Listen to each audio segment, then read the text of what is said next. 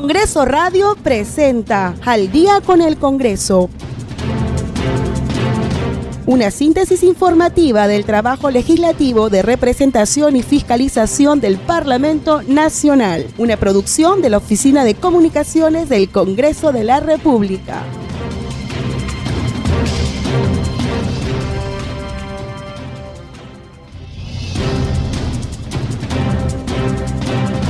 ¿Cómo están amigos? Muy buenas noches. Ya estamos en el programa Al día con el Congreso. Los saluda Rómulo Vargas y Isela Sotelo y los vamos a acompañar en esta hora informativa con las principales noticias del Parlamento Nacional. ¿Cómo está Gisela? Bienvenido al programa.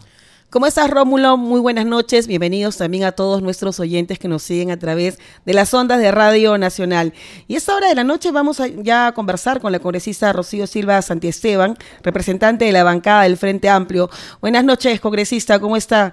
Eh, queremos eh, saber su opinión sobre esta decisión judicial que ordena al Congreso de la República eh, suspender el proceso de elección de manera provisional a los nuevos magistrados del Tribunal Constitucional. Y bueno, sí, en efecto, ¿no? A mi parecer, a pesar de que yo no estoy eh, de acuerdo, muy de acuerdo con, eh, digamos, la, acción de amparo, con la medida cautelar, bueno, de todas maneras, a mí me parece que se tienen que acatar las resoluciones judiciales. ¿Y cuáles serían las repercusiones para ustedes como parlamentarios? Si bien es cierto, está dentro de sus funciones, pero a raíz de esta resolución judicial, eh, ¿no estarían ustedes incurriendo en un delito como el desacato y resistencia a la autoridad? Por supuesto, o sea, las resoluciones judiciales se tienen que acatar si no se acatan, es desobediencia a la autoridad y desobediencia a la autoridad es un delito que va de tres años a seis años. Así que es algo que tienen que pensar también los colegas parlamentarios, porque ese delito es un delito común y por lo tanto es el, seguimiento del delito común es posterior a nuestra función congresal. Así que bueno, eso es, eso es un tema que se tiene que, pensar, ¿no? Y, y claro, digamos, o sea, el, el, por ejemplo, a mí a mí me preocupa a, diferencia de algunos otros colegas que he escuchado, que se tiene que, la resolución está bien, que la acción de amparo está bien, a mí me preocupa que se utilicen acciones de amparo para impedir, digamos, acciones legislativas, ¿no? Me preocupa en términos generales. Eh, yo he leído la medida cautelar y estoy de acuerdo con todas las propuestas y, y, es más, o sea, ayer, en el día de ayer nosotros, el Frente Amplio, hemos tenido una conferencia de prensa con varias organizaciones de sociedad civil y prácticamente los argumentos que está planteando la jueza son los argumentos que nosotros hemos planteado. Pero a mí lo que me preocupa es, digamos, el procedimiento, o sea, cómo una acción de amparo paraliza una acción legislativa. Eso me preocupa. Ahora, eh, digamos, puede, puede ser que yo no esté de acuerdo con las resoluciones. Es más, o sea, eh, ¿qué sucede si nosotros, que somos congresistas y que tenemos que dar el ejemplo de cumplir la ley, pues lo que estamos diciendo es no, no vamos a cumplir con la jueza. Y ayer se ha dicho en, en la junta de portavoces, eh, varios congresistas dijeron, es una jueza supernumeraria. Aunque sea supernumeraria, extraordinaria u ordinaria, las juezas administran justicia y las resoluciones judiciales se acatan, punto. Esa es, la ley. ¿Cómo está, congresista Silva Santiesteban? Muy buenas noches. Algunos de sus colegas congresistas están calificando esta resolución como una intromisión del Poder Judicial en las facultades que tiene el Parlamento en el pleno ejercicio de sus funciones. A ver, nosotros eso lo podemos discutir, es discutible el tema de la intromisión, ¿no? O sea, a mí por eso les digo, me parece preocupante, eso lo podemos discutir, pero lo que no podemos hacer es decir que no vamos a cumplir la ley. Es una intromisión y por eso no cumplimos la ley. Eso no se puede hacer. Congresista, ayer la Coordinadora Nacional de Derechos Humanos realizó una conferencia de prensa para alertar sobre las graves consecuencias que traería al país si en caso el Parlamento sigue adelante con este proceso de elección de los nuevos magistrados del Tribunal Constitucional. Eh, Proética también ha cuestionado que no se hayan publicado las calificaciones que han obtenido los postulantes. Por supuesto, estoy totalmente de acuerdo. Yo estuve en la comisión de elección de miembros del Tribunal Constitucional y eh, en, en, noviembre del año pasado nosotros, Vino Costa y yo, presentamos una carta al presidente de la comisión diciendo que toda una serie de, puntos del reglamento no se habían cumplido.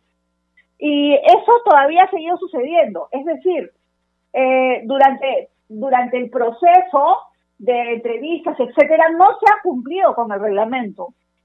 Entonces, un reglamento que ya era un reglamento en el que yo misma he cuestionado, pero que no se, no se está eh, cumpliendo, entonces digamos, o sea, hacia, hacia, hacia dónde estamos caminando, ¿no?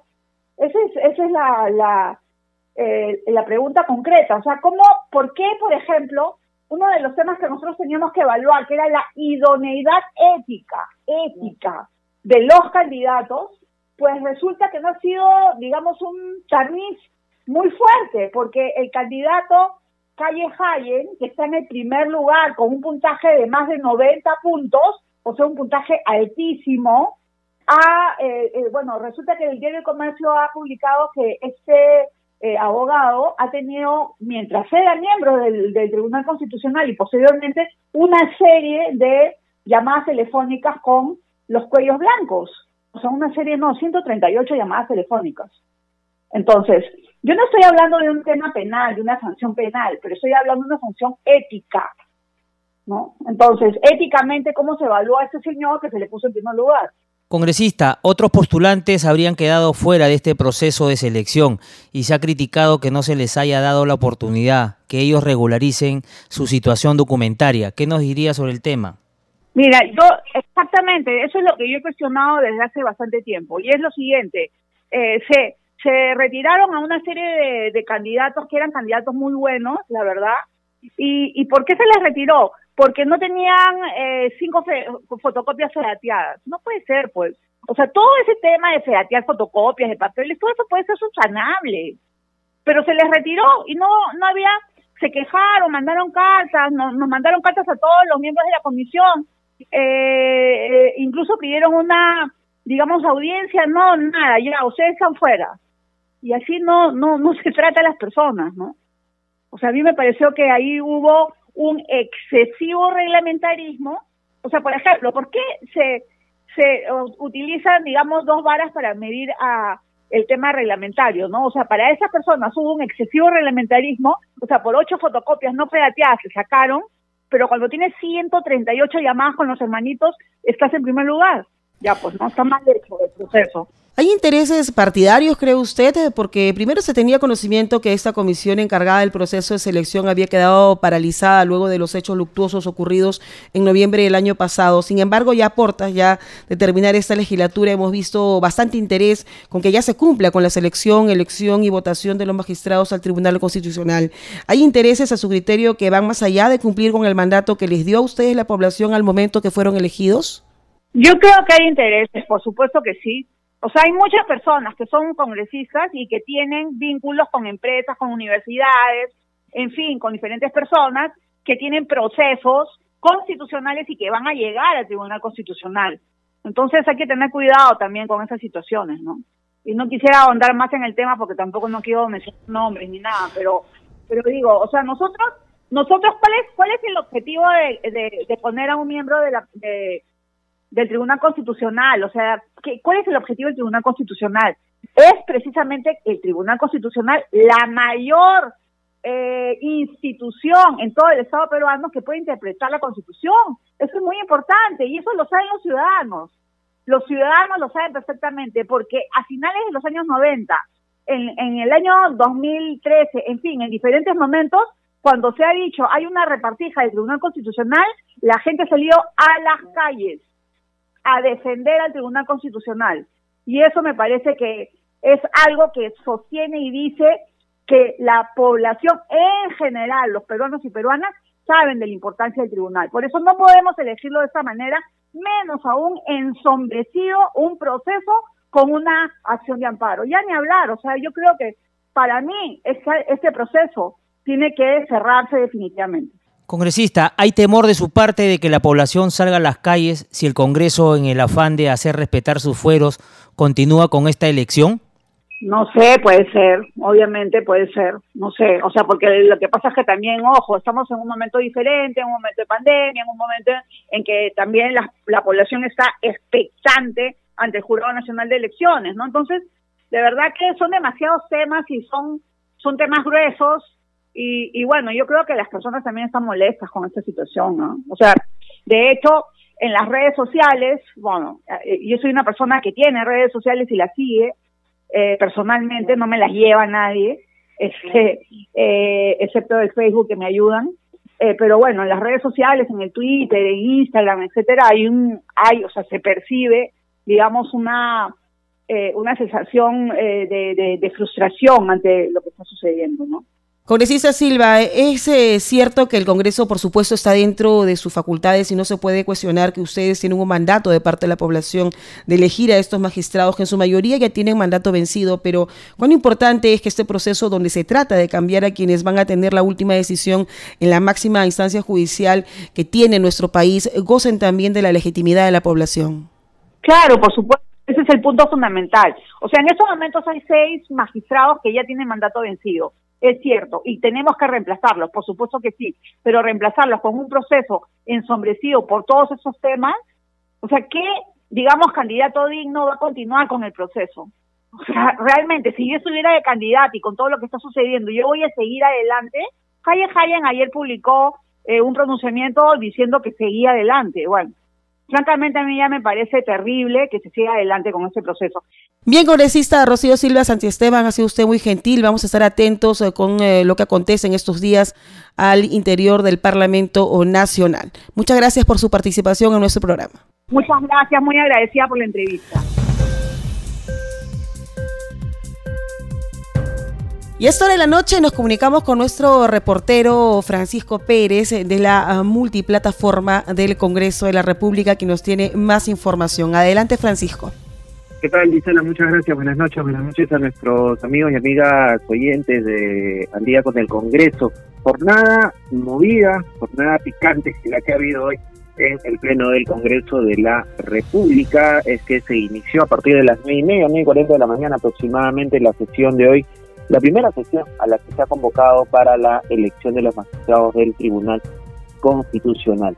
Eh, sesión que, eh, como ya lo han señalado, lo han comentado, se estaba desarrollando en medio de una decisión del tercer juzgado constitucional que eh, ordenaba al Congreso de la República suspender este proceso a raíz de un recurso de amparo solicitado por un ciudadano. Pese a esta decisión judicial, el Congreso continuó con el eh, proceso y finalmente se inició con la votación de los primeros candidatos que obtuvieron la mayor votación en el concurso que se realizó, en la evaluación que se realizó por parte de la comisión especial. Así eh, se tuvo que el candidato Fernando Calle Heyen no alcanzó los 87 votos necesarios y reglamentarios para ser elegido como magistrado del Tribunal Constitucional. Fueron 80 votos en contra, solo 6 votos a favor y 8 abstenciones los que logró alcanzar el candidato Fernando Calle. Similar suerte corrió el candidato Aarón Ollarse Yuseli, en todo, en todo caso él sí logró un porcentaje alto de votos a favor, 71 votos a favor, mientras que tuvo 17 en contra y 5 abstenciones pero como le hemos señalado se requieren 87 votos para poder ser elegido. No alcanzó los votos necesarios. En tercer lugar se votó al, al candidato Carlos Hackanson Nieto, quien alcanzó 81 votos a favor. Le faltaron 6 votos para poder ser elegido magistrado del Tribunal Constitucional. 6 votos en contra y 6 abstenciones.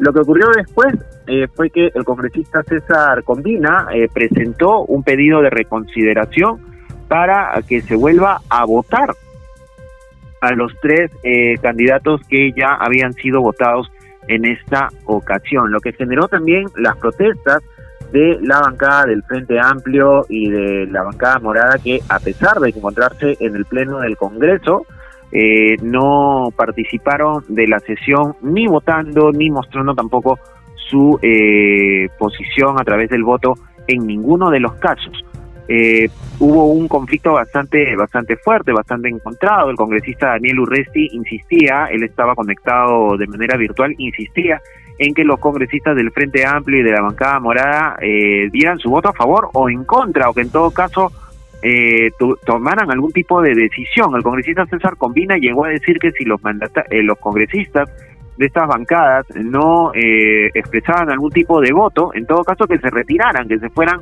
del hemiciclo del Congreso, porque como dijo la congresista Cecilia García, estaban calentando la curul por gusto. Así fue como se suspendió la sesión del Pleno por unos minutos para eh, esperar a ver qué pasaba con este pedido de reconsideración que finalmente fue votado, fue aprobado por el Pleno del Congreso y se decidió hacer la reconsideración por cada uno de los candidatos que ya había sido eh, votado previamente. De esta manera se rechazó la reconsideración en el caso de Fernando Calle, se rechazó también la reconsideración en el caso de Aarón eh, eh, o mejor dicho, se, se, aceptó la reconsideración en su caso y se obtuvo eh, 84 votos a favor y 5 en contra y 3 abstenciones. En esta ocasión le faltaron 3 votos para poder ser elegido, ya no los 6 que le faltaron anteriormente, sino 3 votos nada más. Eh, el congresista Rolando Ruiz, presidente de la Comisión Especial, llegó al punto de eh, decir que se debía ir a un cuarto intermedio porque aparentemente se habían equivocado con los votos, lo cual no fue aceptado por el Pleno de la Representación Nacional. Todo continuó de esta forma, hubo reconsideraciones, hubo pedidos, hubo una serie de intercambios de palabras, se suspendieron las, se suspendió la sesión del pleno precisamente por estos intercambios de palabras y finalmente lo que se logró fue que el congresista Fernando Meléndez propusiera una cuestión previa para que se suspenda la votación hasta el día de mañana. Se entiende que va a haber algunas reuniones de bancadas, verán algún tipo de acuerdo, si es que mañana eh, se continúa con la votación de los 12 candidatos restantes. Queda pendiente también ver si el, eh, si el Congreso de la República, a través de su procurador, eh, apela esta decisión del tercer juzgado constitucional. Así están las cosas en el Pleno del Congreso que ha sido suspendido hasta mañana, en donde va a continuar este proceso de votación. Gisela, adelante contigo. Muchas gracias, Francisco. Vamos a regresar contigo el día de mañana. Gracias.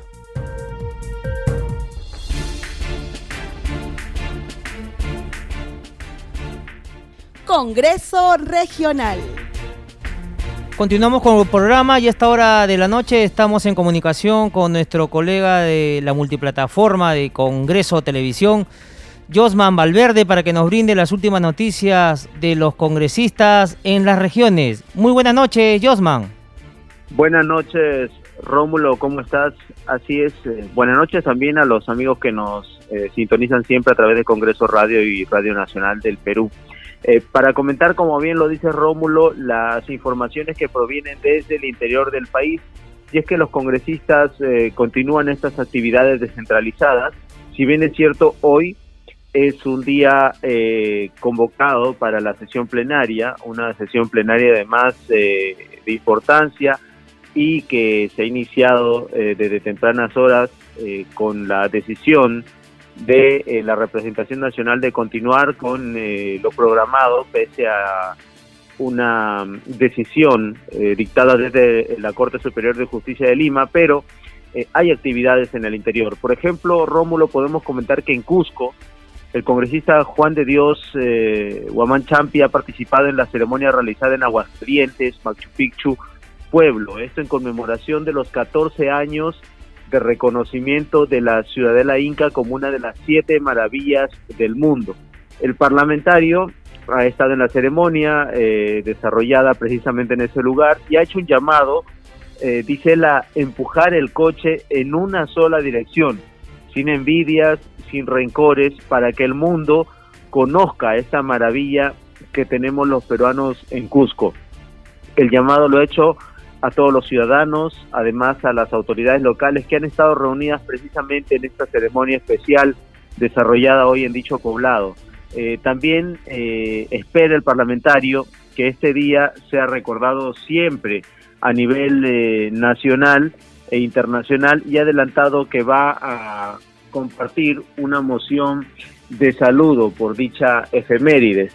Eh, y es también un tema, Rómulo, que ha eh, generado una serie de comentarios en las redes sociales hoy por parte de los congresistas eh, de destacar este reconocimiento de Machu Picchu, una de las principales atracciones turísticas, pero eh, más allá de eso, del valor cultural e histórico que tiene para todos los peruanos esta ciudadela inca. Así que eh, de esta manera el parlamentario se ha sumado a las actividades, a las ceremonias, eh, donde se recuerda pues que hace 14 años ya, que rápido ha pasado el tiempo, fue reconocida como una de las siete maravillas del mundo. Y ahora, Rómulo, conozcamos qué ocurre en Puno. Ha ofrecido allá en esa región eh, altiplánica eh, declaraciones el congresista Orlando Arapa. Él ha cuestionado que el gobernador regional Agustín Luque no haya acudido a la comisión que investiga el caso de la construcción del nuevo hospital regional de esa región. En declaraciones a la prensa local, el parlamentario ha considerado que este era un buen momento, dice él, para que la autoridad regional asista a la comisión, ofrezca sus descargos en el marco de las investigaciones que se desarrollan. Ha dicho que no solo es un desaire a la comisión ni a los parlamentarios, sino a todos los ciudadanos que esperan, que requieren que todas estas dudas existentes en torno a las obras, a los trabajos que se vienen desarrollando en ese lugar con respecto a la construcción, remodelación y mejoramiento de hospitales, eh, sean esclarecidas todas estas dudas. Así que él no solamente lo considera como una eh, un desaire hacia la hacia la comisión, sino también a todos los ciudadanos. Agregado también que ninguna autoridad, dice él, eh, debe de subestimar el trabajo que realiza una comisión investigadora desde el Congreso de la República. Es por ello que van a evaluar de seguro acciones en el seno de este grupo investigador a fin de conocer qué es lo que va a pasar en adelante. Recordemos que este es un tema, Rómulo, que ocurre en las diferentes comisiones investigadoras cuando se hacen constantes llamados a los funcionarios para que eh, den sus argumentos, expliquen, den sus descargos y se, eh, señalen eh, los detalles que se consultan, así como también las propias inquietudes de los parlamentarios.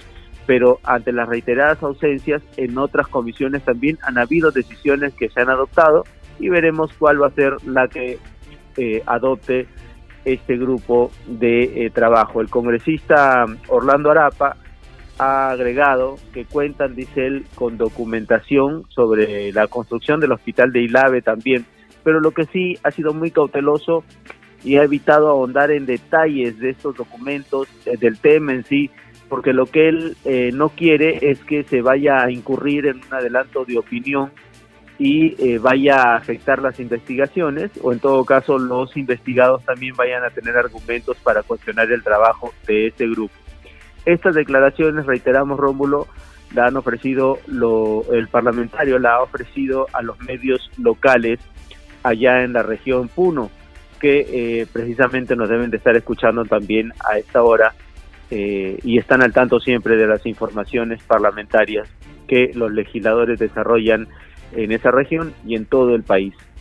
Es eh, parte de la información, Rómulo, registrada hoy en el transcurso del día, en esta jornada, sesión plenaria convocada para hoy, pero no ha meditado que eh, se suspendan estas actividades de representación que también los parlamentarios cumplen en las diferentes regiones. Así que hemos conocido lo que viene ocurriendo en Cusco, en Puno y en muchas otras regiones también de seguro se vienen desarrollando estas actividades por parte de los legisladores.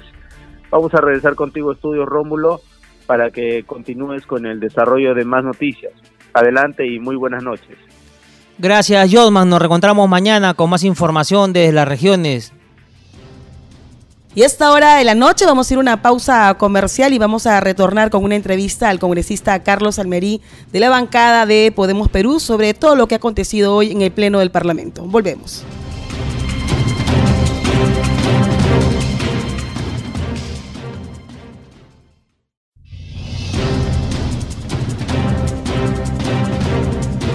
Gisela, y a esta hora de la noche estamos en comunicación con el congresista Carlos Almerí, integrante de la bancada de Podemos Perú, vicepresidente de la Comisión de Constitución, para hablar con él sobre esos temas de la coyuntura parlamentaria y el pleno que se está desarrollando en este momento. Buenas noches, congresista Almerí. Muy buenas noches, Gisela y Rómulo. ¿Cómo está, congresista? Muy buenas noches. Bienvenido a, nuestro programa Al Día con el Congreso. Congresista, ¿cuál es eh, su opinión o qué lectura le da a todo lo que está aconteciendo en el Pleno del Parlamento Nacional y esta resolución también del Poder Judicial que eh, obligaba al eh, Congreso de la República cesar de manera preventiva esta elección a los magistrados del Tribunal Constitucional? Sí, en principio debo rechazar, como lo han hecho la mayoría de los parlamentarios, rechazar esta resolución que es eh, una resolución prevaricadora eh, de la jueza Blásido, no me acuerdo su nombre, pero esta, esta resolución a, a través de una medida cautelar que pretende y genera una intromisión directa en las en los fueros del Parlamento Nacional es una clara eh, este, aberración jurídica constitucional. ¿Y por qué? Porque la separación de poderes es lo que mantiene el equilibrio dentro de una democracia. Y una juez no puede, no puede ordenar al Congreso de la República lo que la constitución del Estado peruano le faculta al Congreso para elegir a los miembros del Tribunal Constitucional. Y en ese, en primer lugar, eso eh, rechazamos y ha habido unánimemente en el Congreso una posición eh, casi al 95% contra esta resolución de la jueza que pretende impedir la elección del día de hoy a los miembros del Tribunal Constitucional. Doctor Almerí, ¿y usted cómo califica? ¿Es un exceso la orden del Poder Judicial para suspender la elección de los miembros del TC? Totalmente. No es solo un exceso, sino es un acto contrario al, derecho eh, constitucional, no al derecho común, sino al derecho constitucional. Porque si la Carta Magna peruana establece claramente y faculta al Poder Legislativo a ejercer determinadas facultades, dentro de ellas la elección de los miembros del Tribunal Constitucional, como una juez supernumeraria, porque es una juez provisional, y, bueno, este eso da mucho que decir ya, ¿cómo puede pretender eh, impedir una elección eh, invadiendo los, los fueros de otro estamento del Estado? Congresistas, se habían eh, realizado ciertos cuestionamientos a algunos de los eh, candidatos, los que tenían este, inicialmente mayor eh, puntaje, pero estos han sido, no, han pasado la votación este, que se esperaba.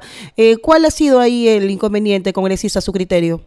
Bueno, ha habido desacuerdos obviamente internos, pero en el caso del congresista que estaba primero, Calle, Fernando Calle, eh, ha sido su pasado que ha sido vinculado al aprismo, eh, ya él ha sido miembro del Tribunal Constitucional, muchos consideran de que no debe haber una reelección en un cargo de tal naturaleza o de tal magnitud.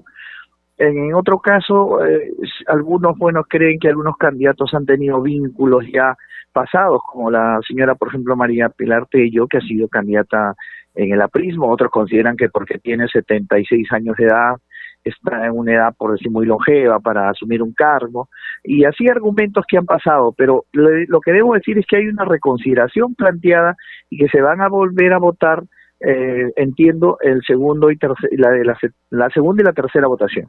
Ahora, eh, ¿se refiere al, al señor este Carlos eh, y al eh, señor Aarón Ollarse? Correcto, correcto. Congresista Almerí, ¿y qué nos podría decir la Comisión Interamericana de Derechos Humanos ha mostrado su preocupación por este acuerdo del Congreso para continuar la elección de los magistrados al TC. Bueno, estos son temas de las redes sociales. No debe haber ninguna intromisión eh, este, de ningún organismo hasta que termine este proceso este procedimiento de elección y rechazamos cualquier injerencia sea mediática o sea a través de las redes sociales hasta que no termine el procedimiento. Congresista, ustedes al continuar con esta con esta votación, si bien es cierto, eh, nadie pone en tela de juicio la, potestad del Parlamento, pero ante esta resolución judicial, los congresistas que participen de esta sesión estarían eh, incurriendo en algún posible delito como desacato a la autoridad? De ninguna manera, de ninguna manera, porque es claro, nosotros tenemos claro que el Congreso, de acuerdo a la ley y a la Constitución, tiene las plenas facultades y en ese sentido, nosotros también rechazamos cualquier pretensión que pueda eh, atemorizar o amedrentar el procedimiento que estamos siguiendo en el Congreso. Eso eh, lo rechazamos y este, esperamos pues que los parlamentarios ahora en la tarde podamos elegir a los miembros del TC. Congresista, habíamos conversado hace un momento con la congresista eh, Rocío Silva Santiesteban, eh, quien manifestaba que el proceso estaba de alguna manera eh, deslegitimado porque en el proceso de, selección no se les había dado, digamos, de manera equitativa las posibilidades a los candidatos que habían sido inicialmente sacados fuera de, esta postulación y básicamente serían por temas documentarios. ¿Es así? No, no, la, la señora Silva Santiesteban, la congresista Silva, ha tenido ya una actitud contraria, es más, desde un inicio del Frente Amplio, del cual, del cual ella es parte, y el Partido Morado, rechazaron este eh, participar en la comisión multipartidaria, porque acá han participado todos los partidos políticos, con un representante, ha sido democrática la elección, y por lo tanto este no existe ninguna eh, en este caso no ha habido ningún favoritismo para determinados candidatos todo ha sido público y los actos han sido públicos en, todo el procedimiento por lo tanto rechazamos cualquier cualquier suspicacia sobre este particular congresista Almerí y los candidatos que no lograron los 87 votos su participación quedó ahí y cómo se hará ahora con los nuevos personajes que están postulando o que ya están de candidatos para esta elección. ¿Van a continuar con los 87 votos? Sí, yo creo que hay una reconsideración planteada y bajo esta reconsideración eh, cambia el universo de la votación y por lo tanto esperamos que ahora en la tarde sí pueda existir una elección, si no es de los seis miembros, por lo menos de una cantidad eh, dentro de estos seis será pues la mitad o un tercio o dos quintos, no lo sé, pero sí habrá elección porque creo que muchos congresistas han reparado en que es necesario que este Congreso de una vez pueda modificar este Tribunal Constitucional actual que ya tiene más de dos años y que por lo tanto ha quedado caduco y no tiene legitimidad para continuar. Congresista, ¿hay, no sé si decirlo, algún temor de parte de ustedes en la reacción que se pueda dar en las calles Recordemos que la población está eh, bastante expectante de todo aquello que acontece al interior del Parlamento Nacional y, este es un tema sensible. Se va a elegir a nuevos magistrados que van a tener la última decisión en la instancia más importante de justicia del país. Acá todos los pequeños colectivos que han venido afuera del Congreso son este, de muchos jóvenes que están este, pertenecen a grupos políticos, algunos del Frente Amplio, y también lo dijo el presidente encargado Sagasti que iba a mover gente a las calles. Lo amenazó al congresista Valdés, presidente de la Comisión de Constitución del Congreso, y esto pues nos da unas muestras claras que tienen un interés particular en bloquear algo que legítimamente tiene el Congreso, como es la facultad de elegir a los miembros del TC. Congresista Almerí, y en ese sentido, de todas maneras, la elección se va a llevar a cabo hoy y mañana. Sí, hoy día y mañana vamos a nosotros a tratar de consensuar y esperamos que en horas de la tarde tengamos la elección de por lo menos de uno o dos magistrados. Bien, el congresista Almería, soy usted muy gentil. Muchísimas gracias. Gracias, Isela. Buenas tardes, Rómulo.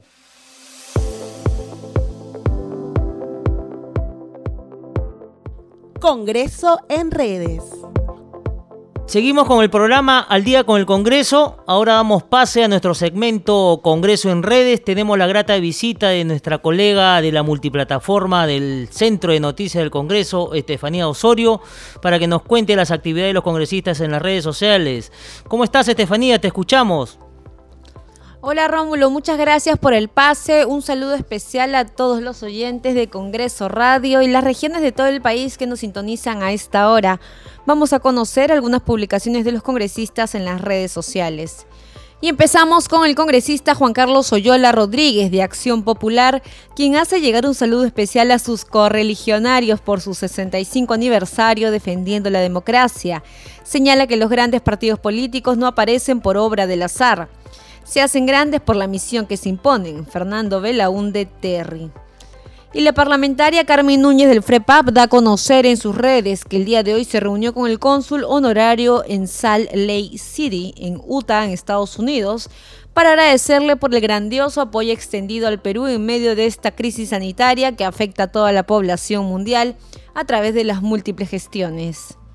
En tanto, la legisladora Marta Chávez Cosío de Fuerza Popular anunció que hoy retornó a la bancada para enfrentar como un solo puño el trabajo de Parlamento hasta el final de la legislatura. Y la congresista Jessica Paza de las filas de UPP lamentó y condenó enérgicamente el asesinato del presidente de Haití y de la primera dama, donde ella expresa sus condolencias y solidaridad con las familias y pueblo haitiano. Urge un castigo ejemplar a todos los responsables. Por otro lado, la bancada morada, en un Estado de derecho, las resoluciones judiciales, por más que no nos gusten, se deben respetar, comentó en sus redes sociales, y el Congreso debe subsanar las irregularidades antes de continuar con la elección de los miembros del TC. La bancada respetará la ley y no participará de un proceso irregular. Por su parte, también la bancada del Frente Amplio indica no a la elección express de los magistrados del TC. Ningún poder del Estado está exento de cumplir con las resoluciones judiciales. Y bien amigos, hemos llegado al final de nuestro segmento Congreso en redes, solo para recordarles a nuestros oyentes que siempre pueden mantenerse informados de todas las actividades parlamentarias siguiendo nuestras redes sociales en Instagram, Facebook y Twitter. Ya saben que nos encuentran como Congreso Perú. Adelante contigo en estudios Rómulo. Gracias Estefanía, nos reencontramos mañana con más noticias desde las redes. Muy buenas noches. Continuamos con el programa Al día con el Congreso y estamos en la línea telefónica con el congresista Luis Simeón Hurtado, integrante de la bancada de Acción Popular. Congresista Simeón Hurtado, muy buenas noches, gracias por acceder a la entrevista. Eh, muy buenas noches, un saludo cordial y bueno, estamos a la disposición. ¿Cómo está, congresista? Buenas noches, eh, bienvenido al programa. Congresista, para que nos dé un balance de lo que ha sido esta importante sesión de pleno que han tenido desde eh, muy temprano eh, al interior del Parlamento Nacional en este cumplimiento del mandato que les ha encomendado la población a través de la votación. Sí, justamente se está demostrando de que el Congreso es la representación de todos los peruanos, ¿no? en el marco de la Constitución estamos cumpliendo con una obligación y un deber, sobre todo cívico, a efecto de poder este, elegir no a los tribunos, eh, sabiendo de que ya muchos de ellos ya tienen periodo este, vencidos, no están vencidos y es el momento de hacer el cambio. No obstante ello, debemos precisar de que por medio se ha cuestionado a través de una resolución judicial que es una medida cautelar. Dicho sea de paso, el Poder Judicial sabemos bien que estamos en un Estado de Derecho y los poderes tienen que respetar. Sin embargo, eh, habiéndose interpuesto una demanda de amparo y el mismo día sale la calificación y sale la medida cautelar, es una situación pues, eh, que trae pues, suspicacias, ¿no?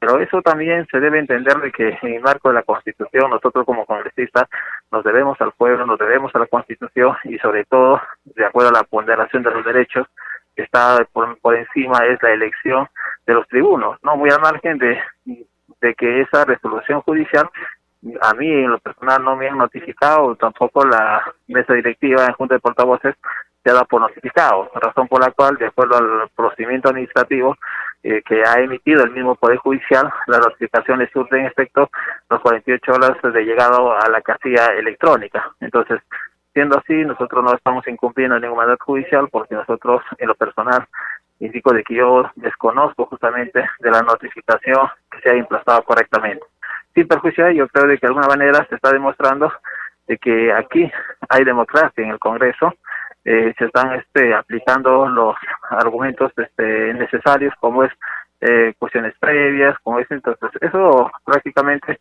nos enseña, nos enseña a nosotros de que sí tenemos que respetar los poderes del Estado. Y los poderes del Estado como es el poder este legislativo eh, por encima de los poderes judicial, el poder ejecutivo, yo creo de alguna manera, este, así como los poderes autónomos, como este Jurado Nacional de Elecciones y la OMPE, y dicho sea de paso, ¿no? Exhortar pues, al Jurado Nacional de Elecciones, porque todo este tema es en mérito de la situación política que no se está pues este declarando como ganador las elecciones presidenciales eh, al que ya electo virtualmente, que es el señor Pedro Castillo. Yo creo muy al margen de la posición que debemos tener en la bancada de Acción Popular, pero es una cuestión personal en la cual indico y exhorto ¿no? este, lo que es el jurado de las elecciones ¿Para qué? Para que proclamen como ganador, como presidente electo del Perú al señor Pedro Castillo. Entonces, esa es una situación mía, estoy ejerciendo mi facultad, estoy ejerciendo eh, lo que la Constitución y el pueblo me han encomendado, razón por la cual yo creo que se ha suspendido esta este, el pleno a efecto de que el día de mañana se va a reanudar y el pueblo peruano es testigo de que hay una democracia, hay los votos, acá no hay una repartija como se ha eh, indicado de manera errada. Entonces acá hay democracia.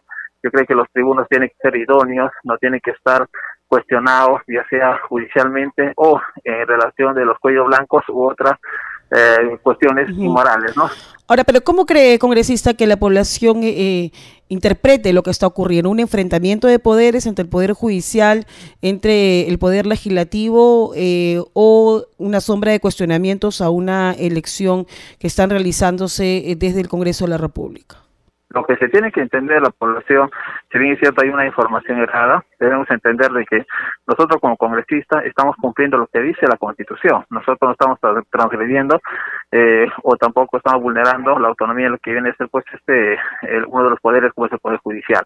Pero también nosotros criticamos justamente la forma de actuar del poder este judicial. Eh, sin perjuicio de ello indico que nosotros eh, respetamos el debido procedimiento regular, en este caso del emplazamiento o la notificación, el Congreso hasta donde no sea puesto en conocimiento eh, nuestro vocero, que no ha sido pues notificado, y bueno, simplemente son por 48 horas posterior a la notificación o dejado en casilla, razón por la cual estamos nosotros estrictamente cumpliendo con el orden y el marco constitucional y la población en su momento. Seguramente este tema se va a aclarar pero entendemos justamente eh, de repente la crítica de un sector de la población, pero las críticas deben ser constructivas. Nosotros, en lo personal, como congresista de la región de Pasco, yo siempre he, respetado y respeto el orden democrático, la independencia de poderes, y por ello, justamente en mis votos, cuando eh, siempre se, ha dado, se ha dado en marco de la Constitución, respetando los derechos de cada poder del Estado. Estamos enmarcados en eso y esa es nuestra obligación.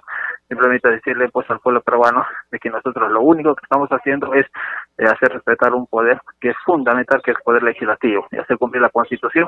Y dentro de un marco constitucional está la facultad de poder nosotros este nombrar a los tribunos, y es una facultad del Congreso de la República, y en eso estamos enmarcados. Congresista Simeón Hurtado, y en el tema de todas las discrepancias que se han presentado de bancada en bancada, estos cuartos de intermedio que se han presentado, ¿se puede decir que hay ciertos intereses para que salga uno u otro candidato? No, justamente simplemente es para que se ordenan porque ustedes han visto el tema de la, de la presencia de algunos colegas congresistas dentro del hemiciclo pero esa presencia obedece a que uno no más la asistencia, otro interviene y simplemente indisponen justamente la voluntad de todos los colegas congresistas. Entonces, estos cuatro intermedios lo que se ordena justamente indicar a la mesa, justamente para qué, para que la mesa de una manera pues ponga orden y no es un tema de repartir, no es un tema de acuerdos, nada. Entonces estamos en un estado democrático, nosotros respetamos la voluntad y la decisión de cada uno de los colegas congresistas. Por ello justamente se han visto ustedes la votación que se vienen dando no está alcanzando para designar a los tribunos. Si es la votación de los colegas congresistas, eso debe respetarse. Y eso cuarto intermedio, cuestiones previas que se ha deducido, eso simplemente es para que se ponen pues en el contexto más que nada del orden, ¿no? Porque si bien es cierto, hay un, este, una autorización para poder estar de manera presencial en el hemiciclo, pero también hay colegas congresistas de que sin marcar la asistencia están presentes, indisponiendo o participando, pero es un contrasentido, porque si es que yo asisto al hemiciclo es justamente para marcar mi asistencia y votar a favor o en contra o me, o me abstengo, pero no puedo ir a indisponer simplemente sin marcar la asistencia, hace cuenta que no ha asistido. Y más aún cuando ellos han indicado justamente este grupo que en todo momento indicaron de que el tema del contagio del COVID y todo eso, entonces ellos mismos están incumpliendo el sistema de salubridad. Esa es la razón por la cual eso se le ha advertido a la mesa directiva y esperemos que el día de mañana se reanude el pleno pero este yo debo dejar en, claro que aquí no hay ningún tipo de acuerdos o repartija menos. Entonces acá simplemente hay una decisión democrática que se va a elegir seguramente a los tribunos que tienen la calidad, los principios morales, que tienen el conocimiento adecuado para que nos representen, porque son la máxima instancia de la interpretación de la constitución política y lo que queremos son tribunos prácticamente que sean pues este con una catadura moral, no tribunos cuestionados, claro. Congresista, sabemos que hay la intención de parte de, ustedes como Congreso de cumplir con este mandato jurisdiccional que la población les ha encomendado, pero en lo que estamos viendo también a través de esta sesión de pleno que ha sido suspendida hasta el día de mañana, es que no hay consenso, ¿no? El consenso requerido, 87 votos para elegir al menos a uno todavía, ¿no? Y no hemos visto que esos este, postulantes o esos candidatos eh, que han tenido eh, la mayor puntuación en este proceso de selección tampoco han sido elegidos. ¿Usted considera que de todas maneras van a cumplir con este mandato jurisdiccional y, se va a elegir a los seis miembros que ya tienen eh, el mandato vencido en el tribunal? Mira, este, eh, el objetivo justamente del presidente de la comisión para elegir los tribunos es eh, un tema de que se ha regido en marco de su independencia, en el marco objetivo, evaluando a cada uno de los candidatos. Ahora, si es que los colegas congresistas tienen un criterio para poder votar por cual o, tal candidato, y a eso conlleva al orden democrático que cada uno de nosotros tenemos, ¿no? Entonces, si, no llega la votación, lamentablemente, pues lo hará pues eh, el otro Congreso que va a ingresar en julio. Entonces, acá no hay un tema de repartija, acá no hay un tema de intereses.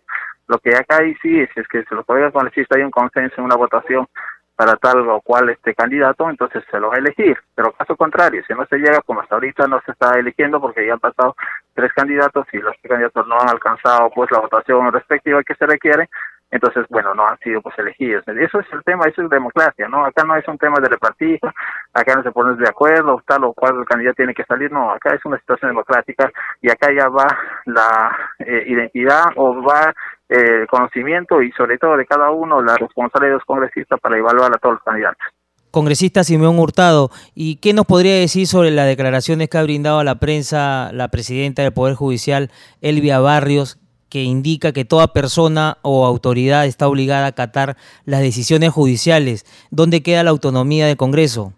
Sí, justamente en mérito de que ese procedimiento regular de las notificaciones electrónicas, yo en lo personal como congresista no he sido emplazado ni notificado, razón por la cual nosotros estamos respetando y somos muy, muy respetuosos del orden judicial en este caso, y eso se debe enmarcar y también el mismo Poder Judicial ha emitido pues la resolución directiva en la cual establece surten efecto los 48 horas de notificado, razón por la cual estamos dentro del marco legal.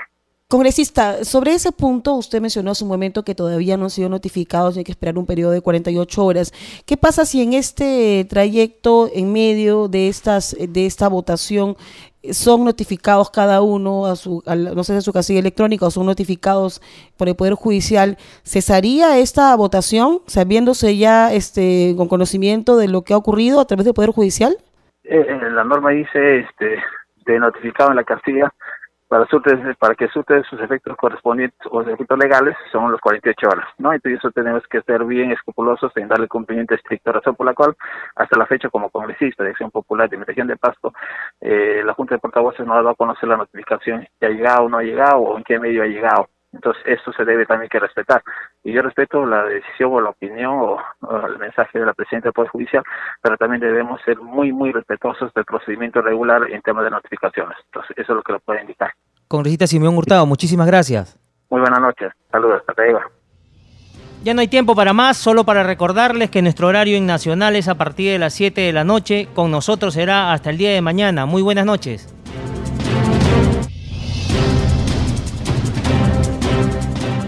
Congreso Radio presentó Al día con el Congreso. Una síntesis informativa del trabajo legislativo de representación y fiscalización del Parlamento Nacional. Una producción de la Oficina de Comunicaciones del Congreso de la República. Los invitamos a visitar nuestras redes sociales y sitio web ingresando a www.congreso.gov.pe.